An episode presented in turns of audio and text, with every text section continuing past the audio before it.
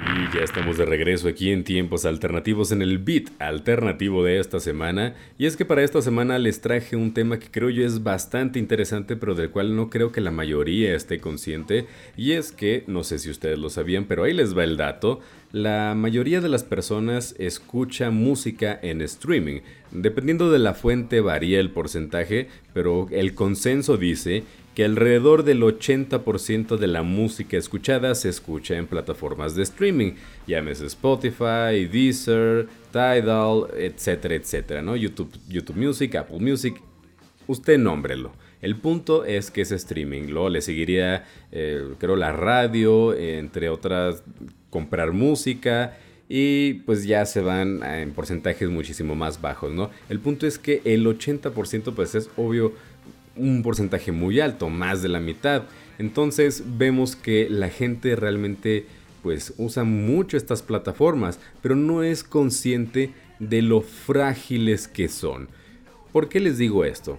Porque para nosotros ya es por hecho que un artista nuevo va a sacar música y van a estar ahí, va a estar en Spotify, va a estar en nuestras plataformas favoritas.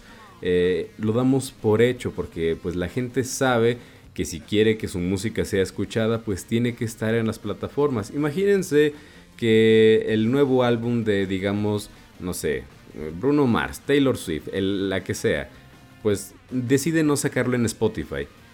Pues se va a sentir raro, va a sentirse como que ella nos está privando de ser de escuchar su música cuando hay muchas otras maneras de escucharla pero se siente como si ella nos estuviera privando de la música cuando no tienen la obligación de publicarlo en Spotify.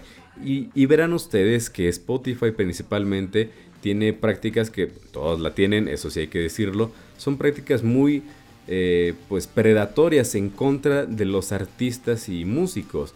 No les pagan lo suficiente, creo que para que un artista gane un centavo, tiene que tener mínimo tres escuchas. O sea, es una cosa terrible. La cantidad de dinero que ganan los artistas por su música en Spotify es muy poca. Y luego antes, ahorita ya no, pero antes tenían que superar una brecha como de mil escuchas para poder recibir dinero y si no, no recibían nada. Ahorita ya, pero pues antes no.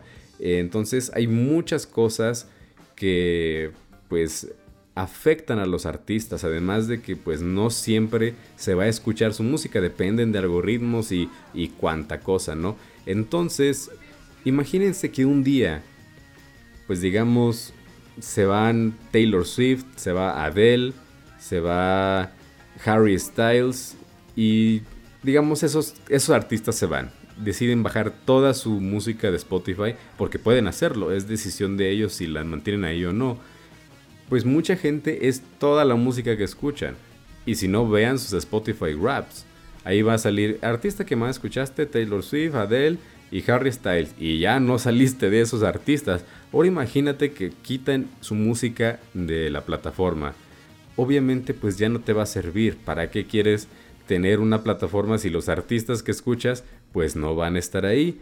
Entonces, ¿qué pasa? Pues obviamente Spotify va a perder esos escuchas y pues si pierde sus escuchas, pierde su valor, sus acciones se desploman y es tan fácil que quiebre la empresa porque pierdan pues usuarios que es muy fácil que con tres artistas que se vayan los más populares y se vayan la gente con ellos que Spotify entre en quiebra y obviamente toda esa plataforma se desaparezca. No nomás él sino todos. Entonces, a lo mejor la gente no lo sabe, pero es muy frágil esta plataforma y es el 80% de escucha de música actualmente. Así que, pues realmente es algo para reflexionar, es algo que no es como que haya una solución, no sé si hay algún cuestionamiento al respecto, pero al menos ser conscientes de que toda la música que nosotros tenemos en nuestras plataformas de, pues, de streaming, pues es muy fácil que en cualquier momento de un día para otro, en algunos años, quizás hoy, quizás mañana, pues a lo mejor puedan desaparecer. Pero bueno, ¿quién soy yo para contarlo y ustedes para escucharlo? Mi nombre es Iván Cuevas y nos estaremos escuchando la próxima semana en punto de las 11 de la mañana aquí en Antena 102.5. Recuerden que este y otros programas se quedan grabados para que los puedan escuchar en donde y cuando quieran en Spotify y YouTube y otras plataformas de podcast, obviamente. No se olviden de seguirnos en todas nuestras redes sociales como arroba tiempos alternativos. Yo me despido y los dejo con esta canción de Gas Combs del álbum de Turn the Car Around que se llama Turn the Car Around. Así que hasta la próxima.